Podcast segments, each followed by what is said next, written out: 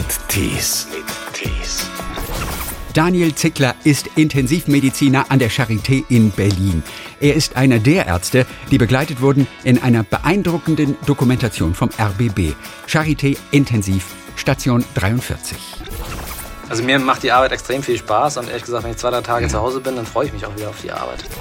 Es gibt halt auch immer diese Geschichte, dass die Angehörigen das überhaupt nicht akzeptieren wollen und, und ähm, uns dann auch große Vorwürfe machen. Das muss man dann auch auf eine gewisse Art und Weise einfach hinnehmen und wegstecken. Das ist dann einfach deren Weg, mit diesem Unglück irgendwie umzugehen. Da will man auch nicht der Patient sein, vor so einer Entscheidung gestellt werden. Ich hätte nicht gewusst, wie ich mich entschieden hätte, ehrlich gesagt. Ich habe in der Situation, als ich die Doku gesehen habe, ich auch gedacht, puh, wie hätte ich mich da jetzt entschieden? Da brauchen wir so Blutflüsse von drei bis vier Liter pro Minute. Ja, also das ist schon wirklich eine Menge. Wenn ich eine ganz normale Blutwäsche mache, weil die Nieren ausgefallen sind, dann mache ich so 300 Milliliter. Bei der ECMO brauche ich so vier Liter, manchmal sogar fünf Liter. Seit über einem Jahr ringen Mediziner wie Daniel Zickler überall auf den Intensivstationen um das Leben von Covid-Patienten, oft bis zur Erschöpfung. Hallo nach Berlin. Ja, hallo, vielen Dank für die Einladung. Ich freue mich sehr, dass das zustande gekommen ist. Wie beschreibst du deine seelische und deine körperliche Verfassung heute? Ja, also uns allen, glaube ich, steckt äh, das eine Jahr Pandemie schon in den Knochen, muss man sagen. Und es hat natürlich auch irgendwie seelisch äh, Spuren hinterlassen, äh, denn wir sehen natürlich schon dramatische Geschichten da. Das ist natürlich bis zu einem gewissen Grad auch Teil unseres Berufs immer gewesen, aber das hat sich natürlich jetzt unglaublich gebündelt dementsprechend, ja, ähm, geht es mir soweit gut, aber ich weiß auch, okay, das letzte Jahr war schon was ganz Besonderes und äh, wir sehen doch mit einer gewissen Sehnsucht und Hoffnung aufs Ende der Pandemie, wenn es dann irgendwann mal kommt. Die seelische Belastung, von der du gesprochen hast, wie äußert sich die bei dir? Naja, einfach im äh, beruflichen Alltag, wenn da einfach solche Geschichten stattfinden, wie man ja auch in der letzten äh, Folge der Dokumentation gesehen hat, dass da wirklich so ein junger Mann stirbt, wo die Familie extrem an ihm hängt und wo wir alles gegeben haben, äh, wo dann auch über Wochen ähm, eigentlich so ein Zittern da ist und, und wir eigentlich alles geben und es dann am Ende doch so kommt, dass er stirbt, das ist einfach extrem belastend. Ne? Dazu kommt eben dann auch die ähm, Familie, die dahinter steckt, die wir dann auch über die Zeit sehr gut kennengelernt haben. Das heißt, je länger wir einen Patienten behandeln und betreuen, mhm. desto mehr steigen wir da auch in die Hintergründe ein und haben, hatten große Sympathien auch für diese wunderbare Familie. Mhm. Ja, das hat uns dann doch schon sehr mitgenommen. Ne? Genau, also die Kunst ist natürlich, das jetzt nicht allzu sehr auch mit nach Hause zu nehmen, sondern dass da auch irgendwie Grenzen mhm. äh, stattfinden. Das gelingt mir, glaube ich, noch relativ gut. Ähm, ich, das ist aber auch so eine individuelle Sache. Das gelingt, glaube ich, nicht jedem ähm, so gut. Ja. Ja. Die aber immer schwerer werden, natürlich diese Grenzen zu ziehen. Viele Mediziner leiden ja auch darunter, dass früher konnte man nach Hause gehen und es war ein komplett anderes Universum. Das große Thema Corona ist abends zu Hause immer noch genauso präsent, ob durch die Nachrichten, dadurch, dass man niemandem zu nahe kommen darf und keine Freunde sehen darf. Dieses Thema wird man eigentlich nicht los. Eine Medizinerin hat auch gesagt, das ist eben auch wirklich das wahnsinnig anstrengende. Es gibt keine Grenzen mehr. Man kann das nicht mehr trennen. Und dennoch schaffst du es manchmal, ähm, ja, doch, mal besser, mal schlechter, glaube ich, auf jeden Fall. Ne? Natürlich ist es auch ein äh, Thema, was das Zuhause dominiert, ähm, die Familie. Das ähm, letztlich ist ja immer Gesprächsthema. Ich glaube, das wird niemandem anders gehen. Ähm, also wir sprechen halt zu Hause jetzt nicht allzu sehr über die äh, schweren Schicksale, die da so, ähm, ja, die, die wir da so erleben. Das heißt, ähm, ich betrachte das dann von zu Hause, auch wenn es um das Thema Corona geht, mehr so aus der Perspektive, mhm. wie läuft es in der Schule mit den Testungen. Ähm, mhm. Das ist dann also nicht, nicht allzu sehr der klinische Alltag, den, der dann zu Hause auch dominiert, zum Glück. Ihr seid natürlich diesen Kampf gewohnt aber eben nicht jetzt wie bei Corona in dieser Taktung, in dieser Heftigkeit. Das Kuriose ist ja, dass die meisten Außenstehenden, alle, die eben nicht in diesem Bereich arbeiten, in der Regel diese Wucht und diese Belastung eigentlich immer noch nicht so richtig nachvollziehen können und eigentlich noch nicht so richtig verstehen. Merken auch das die Menschen in deinem Umfeld oder sind die durch dich alle natürlich extrem gut informiert? Denn das ist das, was ich feststelle. Die, eigentlich wissen die Leute nicht so richtig, was da alles tatsächlich abgeht. Nee, ich glaube, da sprichst du einen richtigen Punkt an, einen wichtigen Punkt. Ähm, und das ja. ist, glaube ich, auch äh, nicht, kann man nicht den Leuten erklären, sage ich mal, ähm, äh, was da eigentlich abgeht. Ne? Und jeder hat natürlich seinen eigenen Mikrokosmos und betrachtet die Pandemie aus der eigenen Perspektive, das ist auch klar. Und äh, jedem ist nicht so klar, was tatsächlich auf der Intensivstation abgeht. Ich glaube, da hat die Dokumentation auch Großes geleistet. Hm. Aber ich habe es halt auch bei meiner Familie gemerkt, dass denen erst danach, nachdem sie die Dokumentation gesehen hatten, bewusst wurde, was ich da eigentlich mache. Ja, also selbst da, selbst Menschen, die mich sehr, sehr nah kennen, äh, bei denen hat es nochmal einen Klick gegeben und gesagt, okay, das ist ja doch ganz anders, als wir uns das vorgestellt haben. Deswegen kann ich das äh, der Gesellschaft auch überhaupt nicht übel nehmen, dass äh, denen das jetzt nicht so klar ist, was da vielleicht passiert, aber es ist natürlich schon mhm. dramatisch. Auch wenn du deine Ruhepausen hast, tatsächlich. Die sind laut Dienstplan eingeplant und die werden offensichtlich auch eingehalten, was ja das Tolle ist. Die letzten zwölf Monate hast du trotzdem wahrscheinlich mehr gearbeitet, härter gearbeitet, weniger geschlafen. Auf jeden Fall, ja, das kann man sicher so sagen. Um so ein bisschen einen kleinen Einblick zu bekommen von der Arbeit auf dieser Intensivstation. Es piept sehr, sehr viel. Nimmst du dieses Piepen eigentlich noch wahr? Tatsächlich, denn das alleine geht ja ins Unterbewusstsein. Alleine, das ist ja eigentlich schon stressig, oder? Doch, das nehme ich auf jeden Fall noch wahr. Und ich glaube, die Alarme sind auch so programmiert und äh, so entworfen worden, dass man die nicht ignorieren kann. Die sind so penetrant. Äh, das habe ich selbst, als ich die Dokumentation gesehen habe, hat es mich gestört und ich wollte aufstehen und welche Alarme ausdrücken oder Anpassungen vornehmen. Also das kann, also ich zumindest kann es nicht ignorieren. Und ähm, ich kann mich auch dann auch auf nichts anderes konzentrieren, wenn irgendwie in dem Zimmer ja. was piept. Äh, das bindet schon die ganze Aufmerksamkeit. Ja. Und dennoch gab es in der Dokumentation, glaube ich, einmal ein Alarmpiepen und keiner kommt. Und das habt ihr erst in der Doku dann gesehen, oder? das kann durchaus mal sein, dass irgendwelche Geräte da ähm, piepen, die dann irgendwelche Alarme geben, die dann auch nicht ganz so dramatisch sind. Das gibt es ja auch bei jedem Alarm so unterschiedliche Abstufungen. Manche sind nur so, hey, ähm, ich muss mal wieder äh, ans Netz oder keine Ahnung, hier muss die und die Flüssigkeit gewechselt werden, das ist nicht ganz so dringend. Und andere sind dann wieder ganz dringend und lebensbedrohlich. Da gibt es solche und solche Alarme.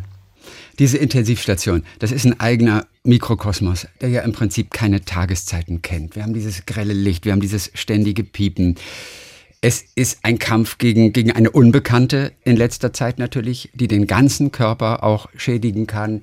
Frustrierend, dass bewährte Therapien plötzlich auch gar nicht mehr weiterhelfen. Einige werden gerettet, andere, die müsst ihr gehen lassen. Das sind auch Menschen teilweise, die kerngesund waren bisher. Das ist sicherlich das Härteste. Dieses Gefühl, dieses traurige Gefühl, das ist wahrscheinlich der Tiefpunkt deiner Arbeit, einen Menschen nicht am Leben halten zu können. Ich brauche dich jetzt nicht fragen, wie man sich da fühlt, aber man braucht natürlich Strategien, um damit umzugehen, weil man sich ja daran auch nicht gewöhnt. Und was hat sich bei dir trotzdem über all die Jahre, du bist jetzt, glaube ich, was weiß ich, 15 Jahre in der Charité oder wie sind 12, 13, irgendwie so um den Dreh? Also 2008 habe ich angefangen zu arbeiten und 2001 habe ich da angefangen zu studieren.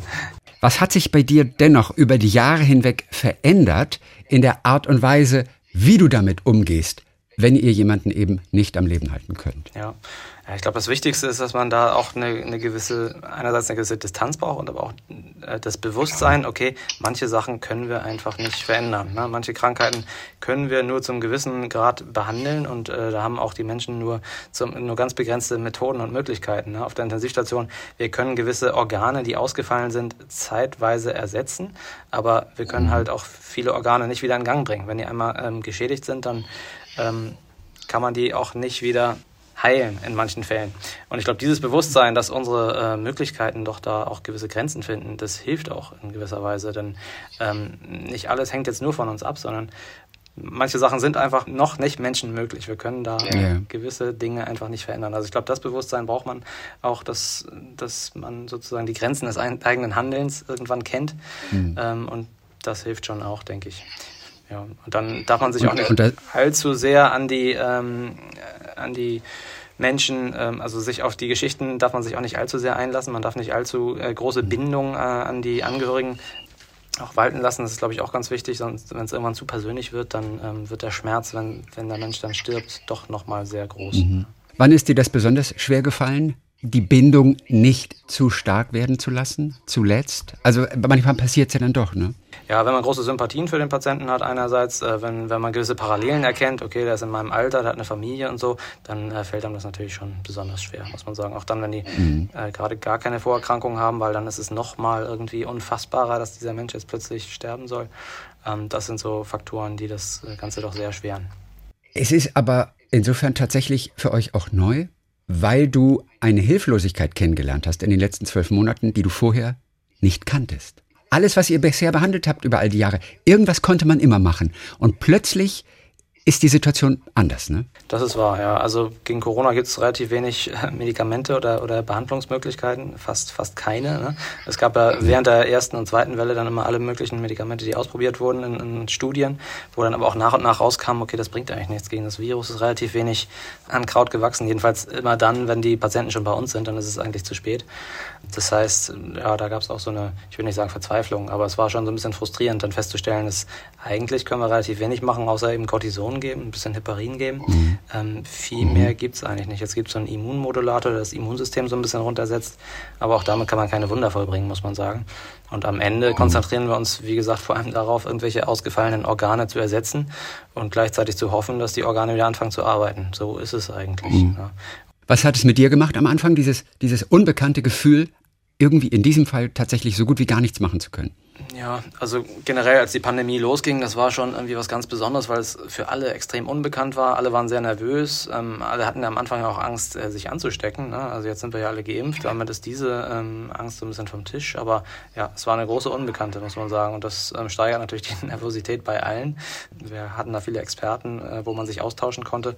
Das hat einem doch so eine gewisse Stabilität gegeben auch. Aber dieses Gefühl von Frust, hat sich das auch bei dir tatsächlich breit gemacht? Zeitweise, ne? Und ähm, immer, dann gab es da immer wieder auch Wellen, wo dann mehr Patienten gestorben sind und ähm, ja, da drohte dann auch immer die Stimmung so ein bisschen zu kippen in der Klinik und auf der Station. Mhm. Und da muss man dann halt auch viel drüber reden, glaube ich. Das ist ganz besonders mhm. wichtig. Wie viele Patienten bei euch auf der Intensivstation schaffen es am Ende dann doch noch? Ähm, naja, wir haben natürlich so eine gewisse ähm, Negativselektion, will ich es mal nennen. Äh, zu uns kommen bes die besonders Kranken, äh, wo ja, äh, halt die Erwartungen ähm, schon ohnehin sehr eingeschränkt sind. Aber ich würde mal sagen, die Hälfte äh, schafft es nicht, mhm. muss man ganz ehrlich sagen. Ne? Mhm. Denn viele sind auch an diesem extrakorporalen äh, Lungenersatz, an dieser ECMO, von der so viele reden. Das zeigt halt schon, dass die Organe so in Mitleidenschaft gezogen sind, dass es ähm, schwierig wird, den Patienten rüber zu retten, mhm. sag ich mal. Besonders bemerkenswert fand ich als ich die Doku auch gesehen habe, die Gespräche. Die Gespräche mit den Angehörigen natürlich, aber auch mit dem Patienten selber. Diese unglaubliche Offenheit natürlich. Da wird also wirklich auch von eurer Seite in der Sekunde nichts beschönigt, wo man als normaler Mensch versucht wäre, das irgendwie noch so ein bisschen positiv hinzuformulieren. Das macht ihr offensichtlich nicht. Da wird also immer Tacheles geredet. Ich muss jetzt auch an die Amerikanerin denken zum Beispiel, die sehr gläubig war, die ihren Mann dann letztendlich verloren hat dort, die an dem Bett natürlich geweint hat und die dann plötzlich anfing zu singen. Du kriegst schon Tränen, wenn du dir diese Doku anguckst. Und mein nächster Gedanke war, ich möchte nicht in der Situation des Arztes jetzt sein, der mit diesen Verwandten dort umgehen muss tatsächlich. Wie hast du diesen Augenblick in Erinnerung? Ja.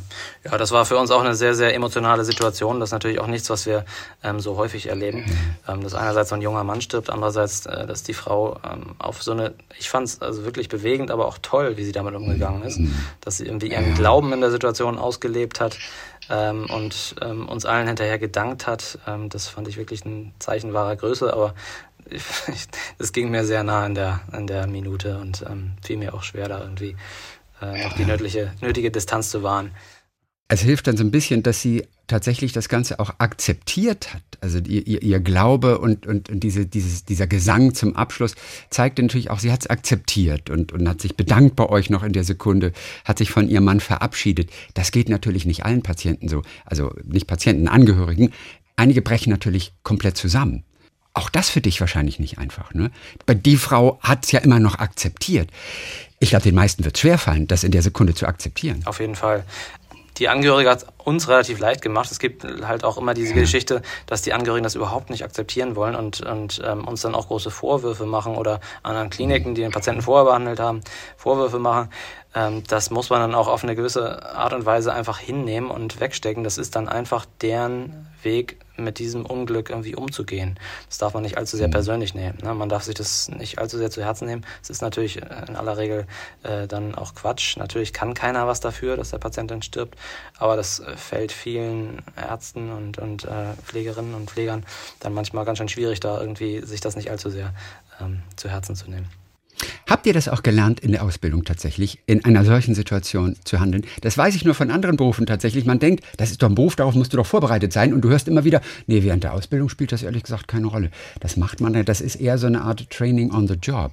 Wie ist der Umgang mit Angehörigen in einem solch ernsten Fall? Inwiefern wurdet ihr vorbereitet in der Ausbildung? Das wird immer mehr ähm, eigentlich implementiert ins Studium. Ähm, ich habe auch in einem hm. äh, Reformstudiengang studiert, wo es äh, eigentlich einen relativ großen, äh, eine große Rolle gespielt hat, die Patientengespräche und die Interaktion.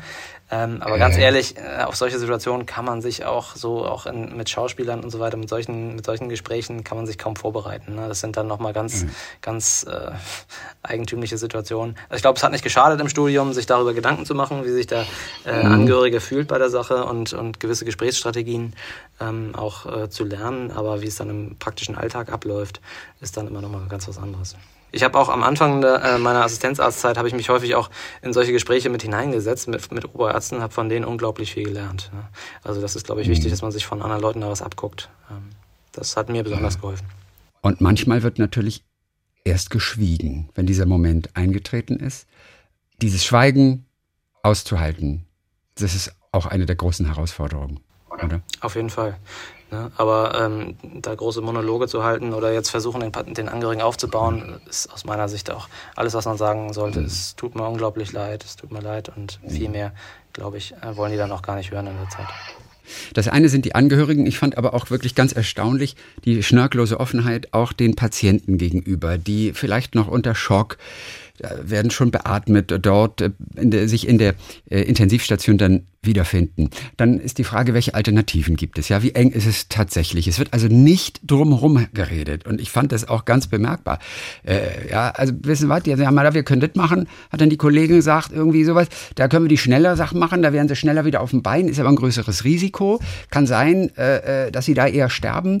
Ähm, oder wollen sie doch lieber diese langsame Sache? Ähm, aber wir haben ja noch ein bisschen Zeit, ich komme nachher nochmal wieder, überlegen Sie mal. Bums, wird der Patient da erstmal alleine gelassen, dem es ja wirklich auch schlecht geht und der noch ich finde es wahnsinnig bemerkenswert, diese Offenheit, zu der es aber auch gar keine Alternative gibt, oder? Nein, und ich glaube, das haben die Ärzte auch mehr über die letzten Jahre gemerkt dass, oder gelernt, äh, dass man auch Klartext reden muss, damit die Patienten das verstehen. Das sind natürlich alles sehr komplizierte Sachen und wenn man da jetzt mit allzu viel Fachbegriffen äh, um die Ecke kommt und dann stundenlang erklärt, die Patienten sind ja auch kaputt, muss man sagen, ne? kriegen keine Luft. Das heißt, die müssen das eher schnell verstehen. Ja? Das mhm. heißt, ähm, ich finde, die Sarah hat das super gemacht und das wirklich äh, klare Worte gefunden. Und, und, so muss es sein. Ja. Aber ich, es ist für den Patienten auch eine unglaublich schwere Situation, ja, wie du meinst. Das äh, fand ich auch, also ich, da will man auch nicht der Patient sein, vor so einer Entscheidung gestellt werden. Ich hätte nicht gewusst, wie ich mich entschieden hätte, ehrlich gesagt. Ich habe in der Situation, als ich die Doku gesehen habe, ich auch gedacht, puh, wie hätte ich mich da jetzt entschieden? Ne? Denn dieses Blutgerinnsel will man ja schon so schnell wie möglich weghaben, äh, was das Herz da auch zum Teil blockiert. Ähm, mhm. Aber er hat sich dann für die, offensichtlich für die richtige Variante entschieden, denn ihm geht es ja wieder deutlich besser. Aber wirklich noch bemerkenswerter fand ich einfach äh, der Versuchung zu widerstehen tatsächlich, bisschen falsche Hoffnung noch mit reinzuschmuggeln. Wir alle kennen das aus unserem eigenen Leben. Wir machen das. Wir machen das. Wir, wir geben diese drei Prozent mehr Optimismus noch rein, einfach nur, weil die Konfrontation mit dem Patienten oder aber auch den Angehörigen dann für den Arzt selber ja viel einfacher wird, wenn man es nur ein bisschen aufschieben kann. Wenn man, es gibt ja Hoffnung aber nein, das darf man nicht machen, oder? Null. Das, es wird nur Klartext geredet. Kein Prozent mehr Hoffnung rein. Genau, äh, denn äh, das hilft äh, natürlich auch allenfalls kurzfristig. Ne? Äh, denn wenn man den Patienten immer Hoffnung mhm. macht und die merken, mir geht es aber immer schlechter, dann äh, wird es natürlich schwierig, das auch irgendwann zu erklären und den Angehörigen auch. Deswegen haben wir eigentlich auf der Station so eine Linie, dass ähm, wir eigentlich immer die Wahrheit ansprechen. nicht nur eigentlich, sondern wirklich immer. Immer und, und, nicht allzu viel ähm, falsche Hoffnung machen. Natürlich braucht der Mensch natürlich auch Hoffnung. Das ist natürlich auch wichtig für den Heilungsprozess. Aber es ist ja. sicher nicht richtig, irgendwie ähm, falsche Hoffnung zu verbreiten. Davon hat der Patient nichts und darunter leidet dann mhm. auch das Arzt-Patienten-Verhältnis oder Ärztin-Patienten-Verhältnis. Ja. Wann dürfen Angehörige eigentlich kommen? Wir haben immer wieder auch in der Doku Angehörige gesehen, die auf die Station durften. Oft heißt es aber, Corona-Station ist relativ geschlossen, da kommt eigentlich niemand rein. Wann ist der Zeitpunkt gekommen, dass Angehörige auch wirklich Zutritt bekommen? Das hat sich auch an der Charité sehr ähm, über die äh, Pandemie verändert. Ne? Es gab zeitweise komplettes Besucherverbot. Auf der Intensivstation mhm. ist aber natürlich immer eine besondere Situation. Und ich finde, da sollte man immer alles möglich machen, dass äh, Angehörige nochmal vorbeikommen können, um Abschied zu nehmen. Ich glaube, es erleichtert auch manche Sachen. Ähm, denn, denn wenn man irgendwie nach zwei Wochen Behandlung plötzlich Angehörige anrufen muss und sagen muss, übrigens, äh, der Angehörige stirbt jetzt und die haben den nie gesehen, ähm, dann wird das mhm. Verständnis da extrem klein sein und ähm, also das war uns immer ein großes Anliegen, dass wir es irgendwie doch immer ermöglichen. Ne? Ähm, okay. Und da gibt es natürlich auch Schutzmaßnahmen und so weiter. Es ist natürlich extrem reglementiert. Ähm, die dürfen nur kurz kommen und auch nicht jeden Tag, sondern einmal in der Woche. Ähm, mhm. Und auch nur in Ausnahmefällen, bei besonders schweren Fällen. Ähm, aber ein komplettes Besuchsverbot hätte uns die Arbeit auch sehr erschwert, muss man sagen. Und das Ansteckungsrisiko. Inwiefern hilft es aber auch tatsächlich dem Koma-Patienten, der vielleicht noch im Koma liegt, im künstlichen Koma, aber das Unterbewusstsein bekommt natürlich schon die vertrauten Stimmen mit, bekommt auch vielleicht Informationen, wo man ist, wie lange man schon dort ist, so eine kleine Einordnung. Inwiefern kann das bei dem Heilungsprozess tatsächlich helfen, auch bei dieser Schwere? Ja, ich glaube, wenn der Patient wirklich im tiefen Koma äh, liegt, dann bekommt er davon relativ wenig mit, also vom Unterbewusstsein, mhm. ähm, glaube ich, äh, ehrlich gesagt, ähm, auch da kriegt er nicht viel mit. Äh, aber es gibt ja häufig so Prozesse, wo wir die Patienten wach werden lassen. Und das dauert Wochen teilweise, oder? Das ist ein Prozess über Wochen. Absolut.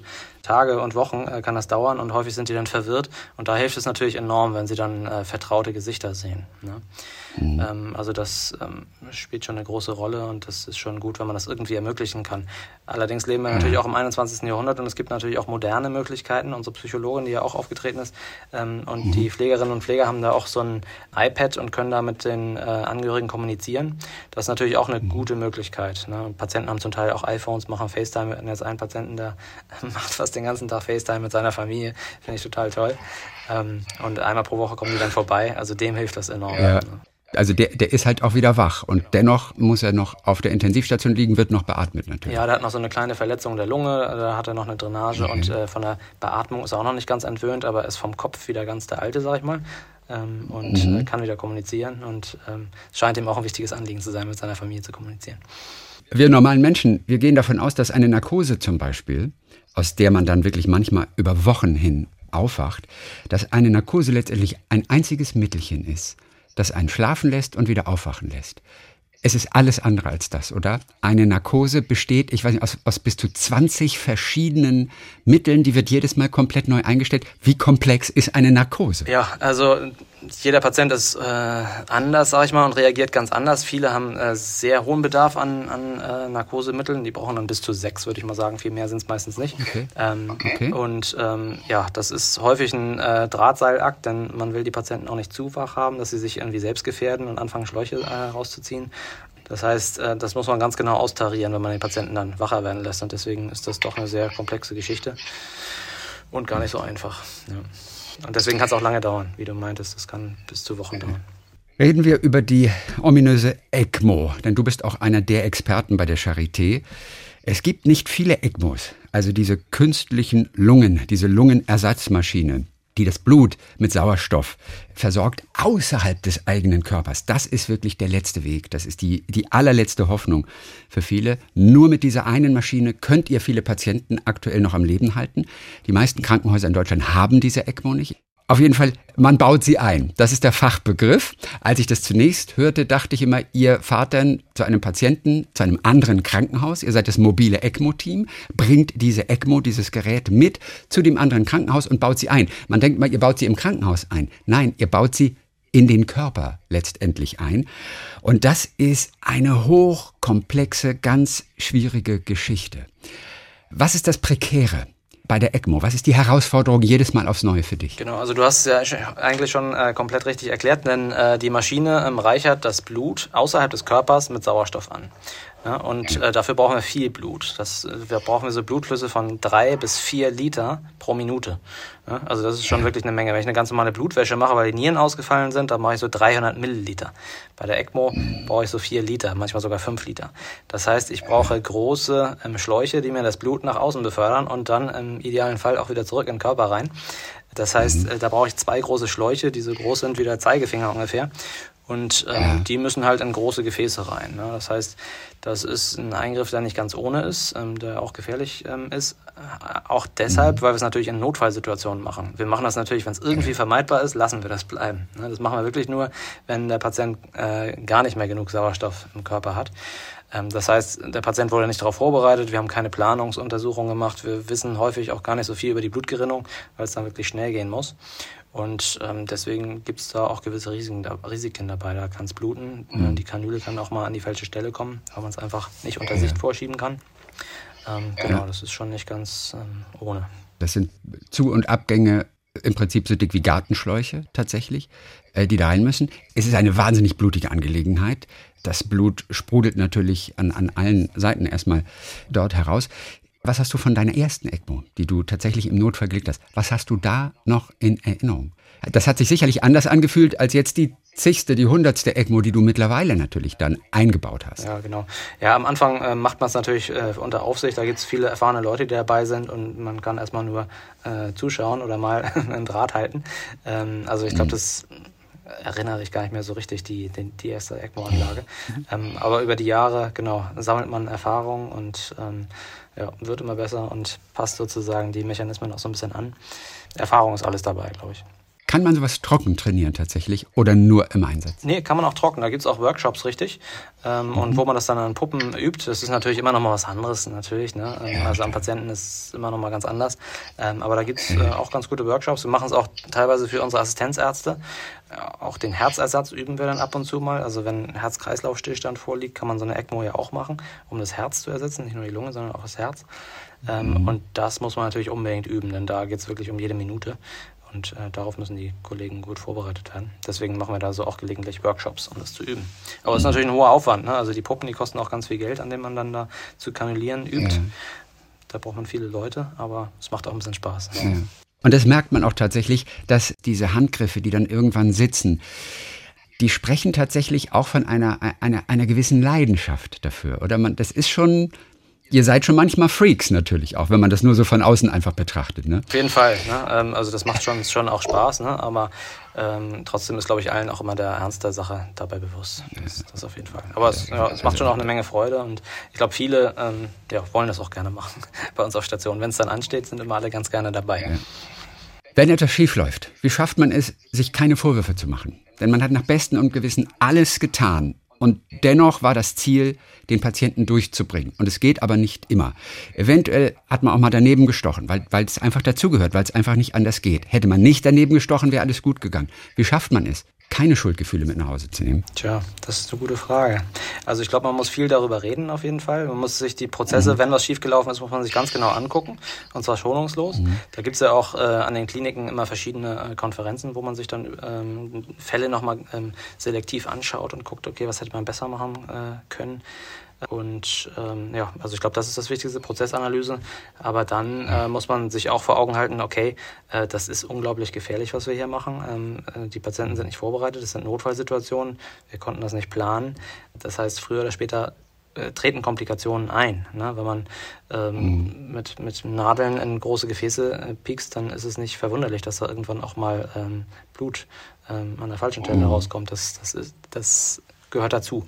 Also dieses Bewusstsein mhm. muss man sich, glaube ich, auch antrainieren. Ähm, ich glaube, das sind die beiden wichtigsten Pfeiler. Einerseits muss man wissen, okay, das passiert einfach. Andererseits, okay, äh, man muss professionell damit umgehen. Man muss sich das anschauen mit anderen Leuten, das analysieren. Wie oft habt ihr in der Charité auf der Station 43 diesen Punkt der Überlastung, vor dem man immer Angst hatte? Gesundheitssystem wird überlastet. Es gibt keine Betten mehr. Wir müssen einen Patient abweisen. Wie oft habt ihr das erlebt? Also, dass wir zu wenig Betten haben, haben wir eigentlich ständig, muss man sagen. Also wirklich, ähm, ja, okay. es ist dann aber nicht so, dass wir dann sagen, okay, den, wir können den Patienten leider nicht mehr behandeln, der in einer Notaufnahme oder auf der Station liegt, sondern äh, wir mhm. behandeln den dann erstmal da, wo er ist. Und da müssen wir gucken, von unserem Patienten können wir jemanden nach extern verlegen. Und das wird halt immer schwieriger. Früher war das einfacher, aber jetzt haben wir halt doch nochmal durch die Corona-Patienten da äh, wenig Möglichkeiten, Patienten nach extern zu verlegen. Denn manche sind auch an die Charité gebunden. Mit einer ECMO kann ich niemanden ähm, jetzt in ein kleines Krankenhaus legen. Das geht nicht. Dann haben wir natürlich auch Patienten, die jetzt kein Corona haben, die Stammzelltransplantiert sind, Leber transplantiert. Mhm. Die kann ich jetzt auch nicht in ein kleines Haus legen. Die müssen bei uns liegen. Das heißt, das wird immer schwieriger. Ähm, und dadurch dauert der Prozess der Abverlegung häufig auch länger und das bleibt mhm. dann häufig an der Pflege hängen, muss man auch sagen. Ähm, die haben dann mehr Patienten, als sie normalerweise ähm, versorgen können überhaupt und die mhm. fangen dabei auch unglaublich viel auf. Ja? Also und ähm, das sind die Pflegerinnen und Pfleger häufig mehr gefordert als die Ärzte. Die leisten da wirklich ganz Großes, muss man sagen. Auf deren Rücken wird eigentlich vieles ausgetragen, ne? Zurzeit. Also was wir gar nicht mitbekommen. Es wird auf deren Rücken ausgetragen. Kann man nicht anders sagen. Genau, die fangen auf jeden Fall unglaublich viel auf. Ähm, ich weiß nicht, ob man sich besser darauf vorbereitet äh, vorbereiten hätte können, ähm, aber ähm, die leisten unglaublich viel, muss man ganz ehrlich sagen. Eines der ganz tollen Erlebnisse für euch ist natürlich, wenn ein genesener Patient mal wieder vorbeischaut, den ihr vielleicht monatelang betreut habt. Ich erinnere mich an einen, der war 186 Tage an der ECMO. Und eine ECMO, das klingt zwar erstmal so ganz harmlos, ja, dann wird halt außerhalb des Körpers, wird das Blut mit Sauerstoff angereichert, aber das ist, für den Körper ist es die Hölle. Was macht der Körper mit? Wenn er an der ECMO angeschlossen ist, was erstmal nach einer tollen Lösung klingt. Ja, aber das ist natürlich nur ein Überbrückungsverfahren, so ein Bridging-Verfahren. Ne? Also das, ähm, der Körper ist natürlich weiter krank, die Lunge ist unglaublich krank, denn die kann ihrer Aufgabe nicht nachgehen offenkundig, sonst bräuchte er keine ECMO. Das heißt, das ist etwas, womit der Körper fertig werden muss. Und dann ist es natürlich so, wenn man zwei Gartenschläuche rausgucken hat, einen aus dem Hals und einen aus der Leiste, ist man natürlich auch sehr eingeschränkt. Man kann nicht aus dem Bett steigen und nichts. Also ähm, und, und das tut gelegentlich weh, das kann sich entzünden und so. Also das ist schon wirklich ähm, ein sehr äh, freiheitseinschränkender äh, Eingriff, so eine ECMO-Anlage. Wenn es dann trotzdem so kommt, dass die Patienten das überleben, ist es natürlich umso schöner. Und wenn die dann noch vorbeikommen bei uns und wir versuchen, die wirklich eng an uns anzubinden und telefonieren denen hinterher, wenn sie es dann erlauben. Ja. Ihr telefoniert sogar hinterher. Ja, ja, doch. Also das äh, macht mir auch Spaß, irgendwie danach zu fragen, wie es denen dann jetzt geht und dann frohe Gründe ja. im Team zu verbreiten. Denn das ist ja ganz besonders wichtig. Also wenn wir wirklich, die Sterbenden, die sind uns tagtäglich vor Augen. Aber die Erfolgsgeschichten, mhm. daran muss man sich hochziehen und das muss man irgendwie feiern auch.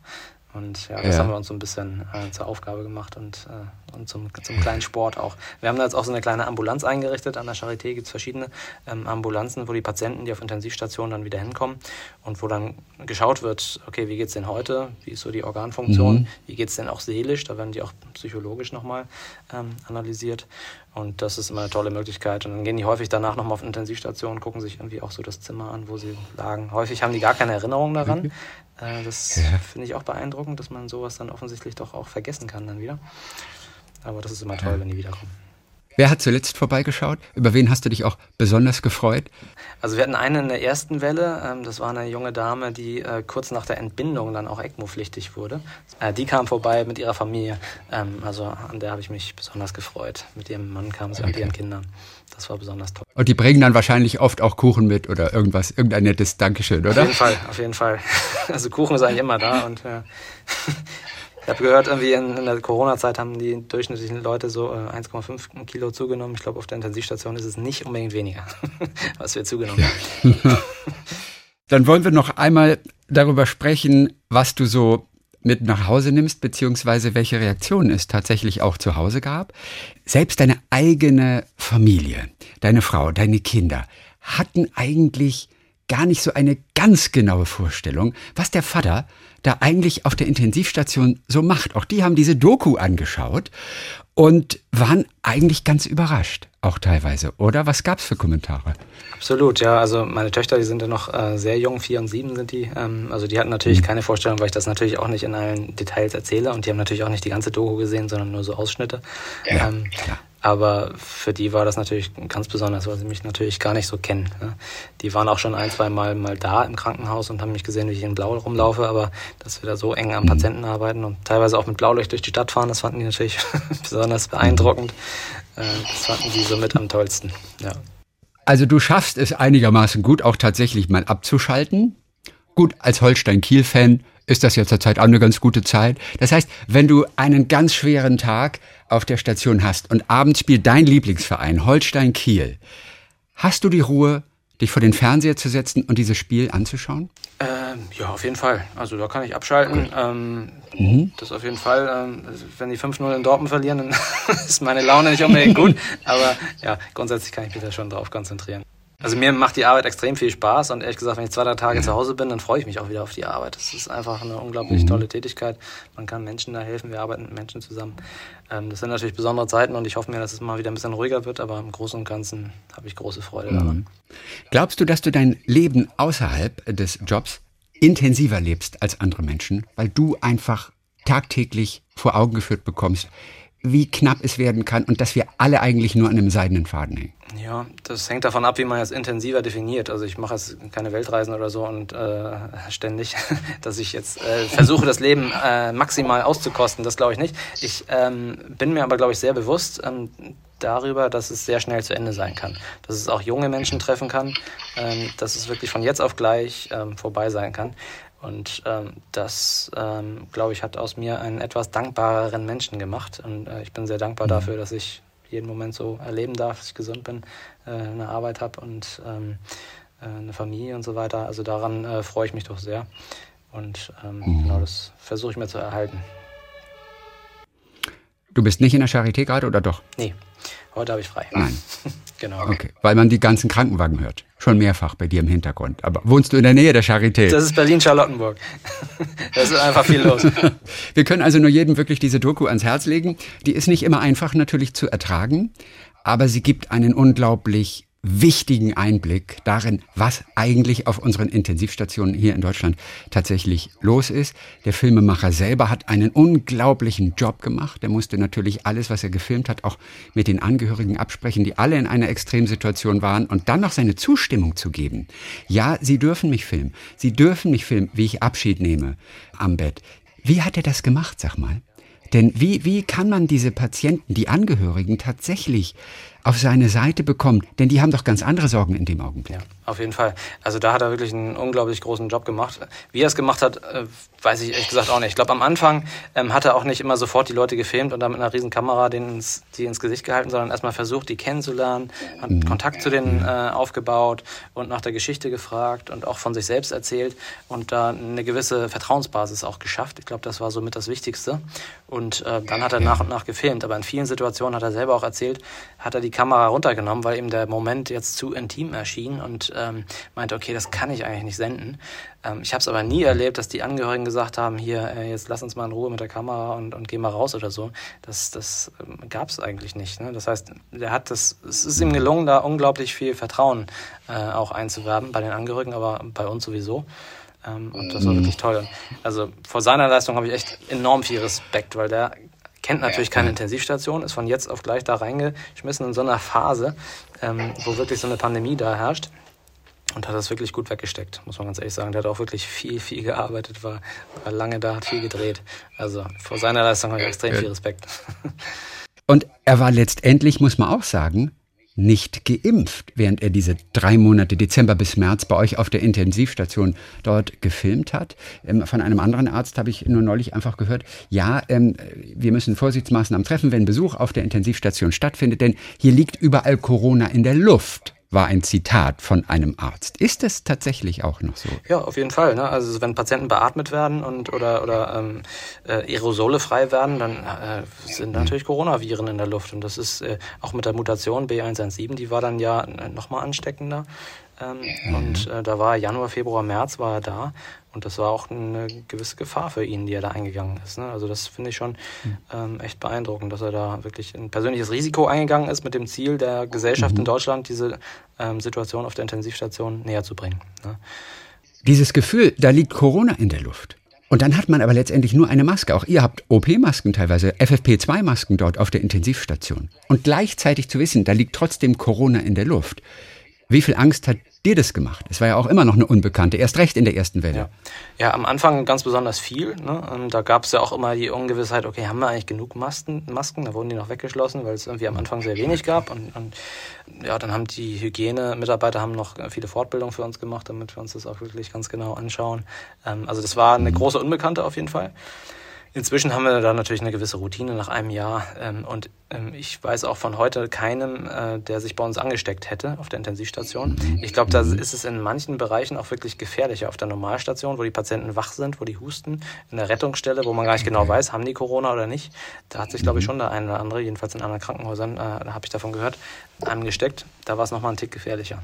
Das heißt aber auch, dass wir uns, sag ich mal, in einem Supermarkt, wenn wir eine FFP2-Maske tragen, die auch gut sitzt, also die so ein bisschen angesaugt wird, wenn man, wenn man atmet, sich eigentlich nicht anstecken kann im Supermarkt, oder? Denn davon ist immer noch mal wieder die Rede. Manche wissen einfach nicht, wo sie es herhaben, sagen, es kann nur im Supermarkt passiert sein, äh, wo ja eigentlich gar nicht viele Menschen sprechen. Aber wenn bei euch auf der Station das mit den FFP2-Masken funktioniert, müsste es eigentlich auch im Supermarkt funktionieren. Ne? Würde ich denken, aber da müssen wir wahrscheinlich doch die Virologen fragen. Mhm. Ich meine, bei uns ist natürlich auch so, die Patienten, äh, die haben die Erkrankung dann schon seit drei oder vier Wochen. Die werden ja nicht an Tag eins intensivpflichtig, sondern schon nach stimmt, einer späten Zeit stimmt. und sind dann nicht mehr so infektiös. Das hat vielleicht auch dazu beigetragen.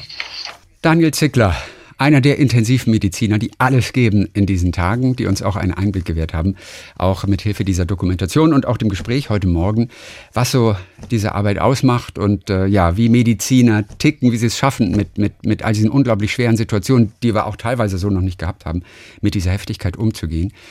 Ja, dann toi toi toi auf jeden Fall, auf dass der nächste Urlaub ins Ausland dann auch kommt. In deinem Bildschirmhintergrund sehe ich gerade San Francisco. Ist das ein Traum oder warst du da schon ganz oft? Einmal war ich da. Ach so.